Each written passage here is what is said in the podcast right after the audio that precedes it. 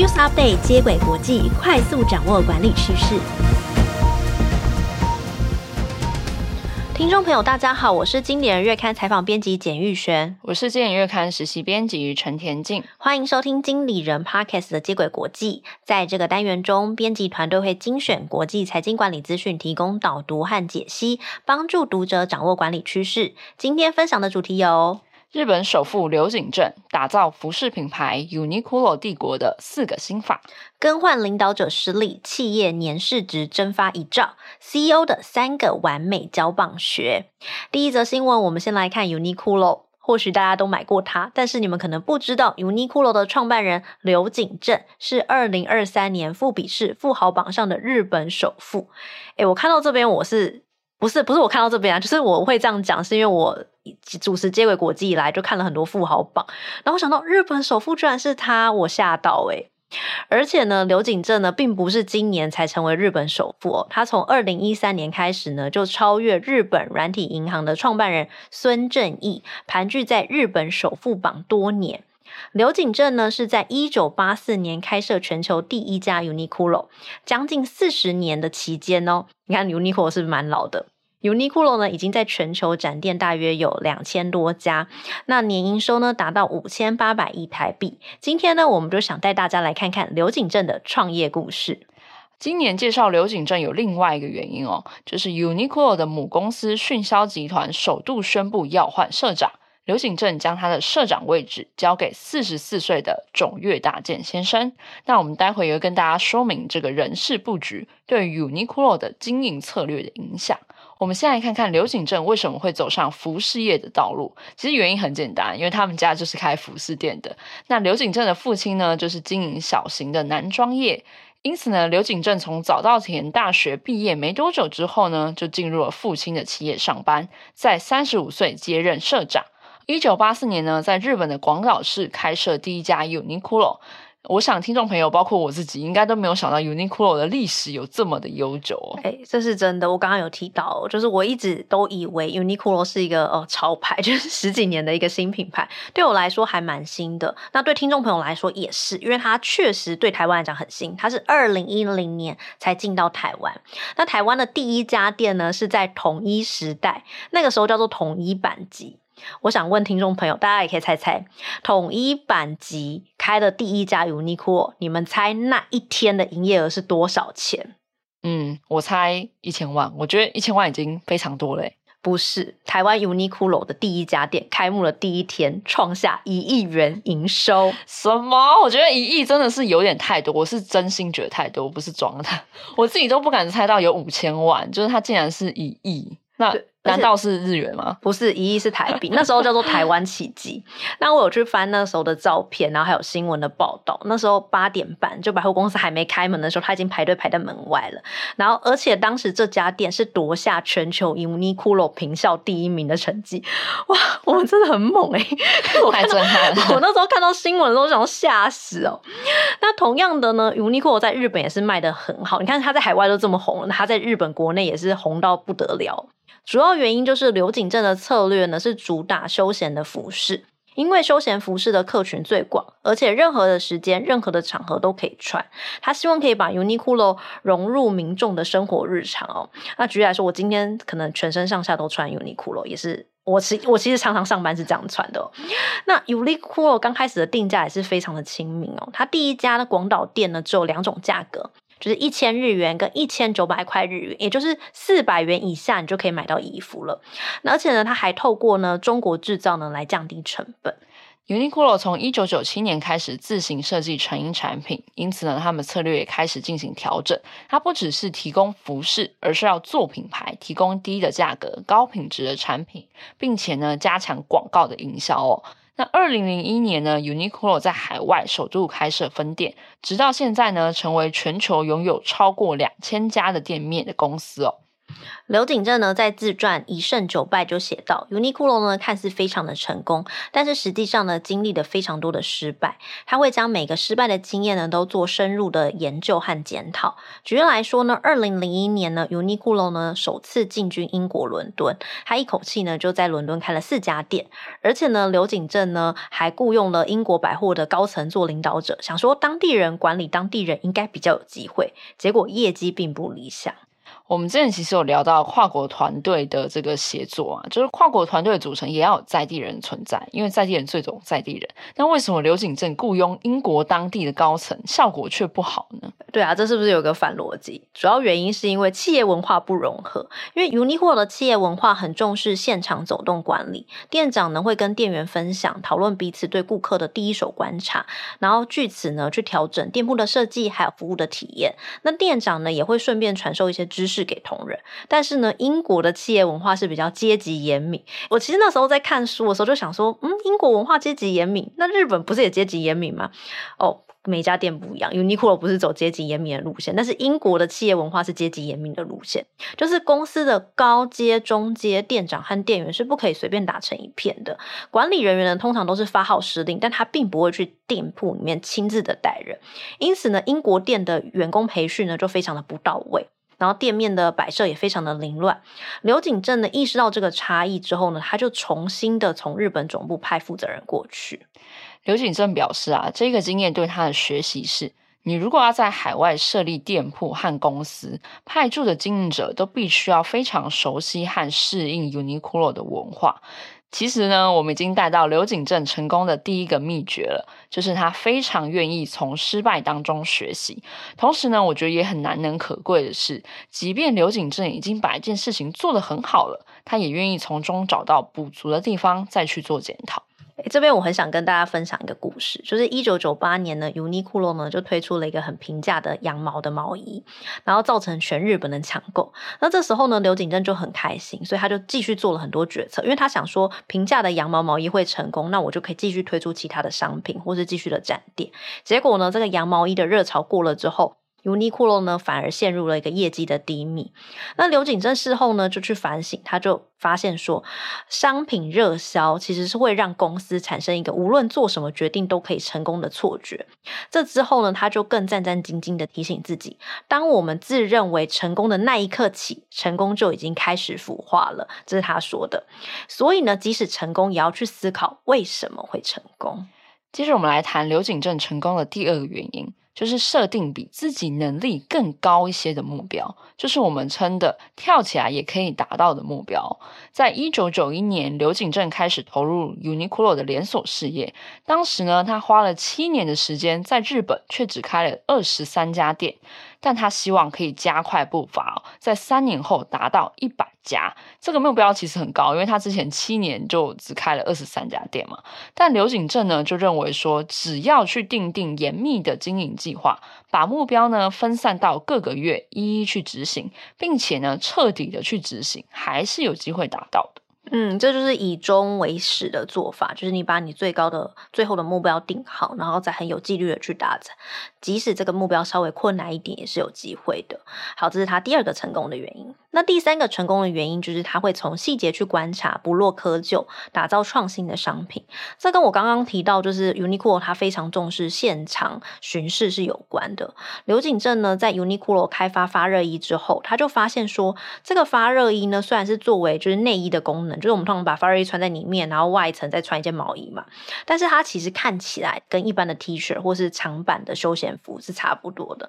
那么为什么我们不把它做成一个外穿的休闲服饰呢？这样你就不用。穿两件嘛，那他就请员工呢，就开发发热衣的时候呢，就把它做得更时尚，那就可以搭配一些多层次的穿搭。如此一来呢，反而吸引到更多年轻的族群购买。就是透过这种现场细节的观察，然后来挑战自己的认知，反而带来新的突破。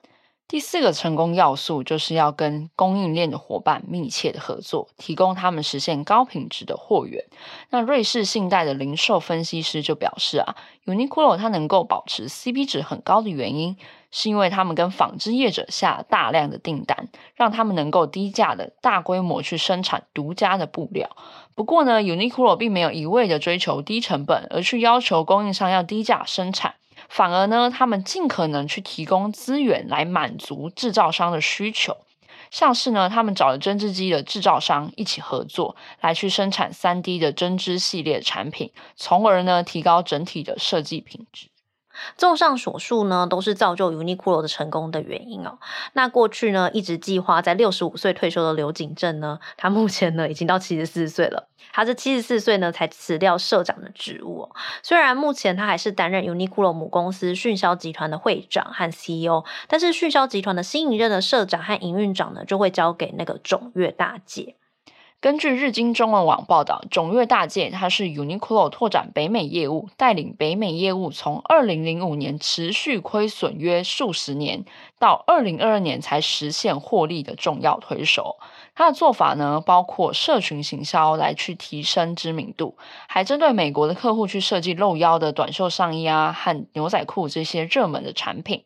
那 Uniqlo 就表示啊，他们更换社长是希望能够加强下一代团队经营的体质，并且跟全球各地的经营者、经营团队来去建立更好的连接。这是 Uniqlo 成立以来呢，首次更换社长。那种越大介他非常年轻，只有四十四岁。他二零零二年呢就进入 Uniqlo 历练，他有中国营运长、北美业务的历练。媒体就认为说他来接任一定能对 Uniqlo 的海外业务拓展非常有帮助。怎么说呢？因为 Uniqlo 已经是一家全球品牌的公司哦。二零二三年的八月呢，Uniqlo 公布他们的财报，他们的海外的营收呢首部呢破了五成。目前呢。就分店数量来看呢，中国是最多，家数已经超过了日本。总越大建呢就表示，Uniqlo 的下一步呢是会加强北美的布局，因为二零二三年初呢，北美的门市其实只有六十家，那个成长空间是非常大的。他希望呢四年后呢可以增加到两百家店。值得一提的是，Uniqlo 它除了业务向海外扩张，它的薪资也要对齐国际的水准，好棒，非常棒。那今年十月呢，财务长就宣布啊，他们要为日本和中国员工加薪，以全球统一的人事制度来延揽人才。最后为大家总结这则新闻：刘景正成为日本首富，打造国际级服饰王国的秘诀有四点：第一，从每一个失败当中学习调整。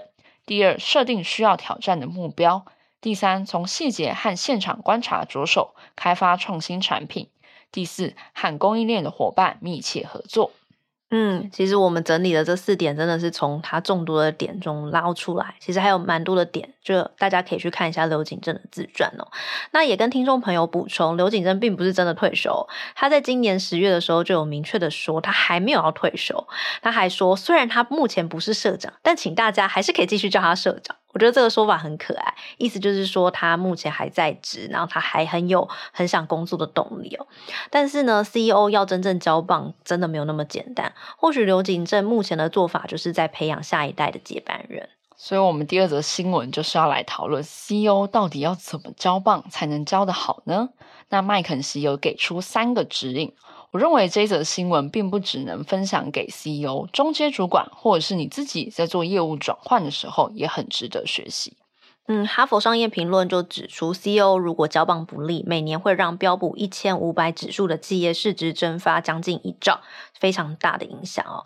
那麦肯锡则认为呢，CEO 交棒的第一个指引是决定什么时候要离开，就是作为一个领导者，知道自己何时离开这个职位，才能提前的准备。因为你的离开其实对团队的影响是最大的。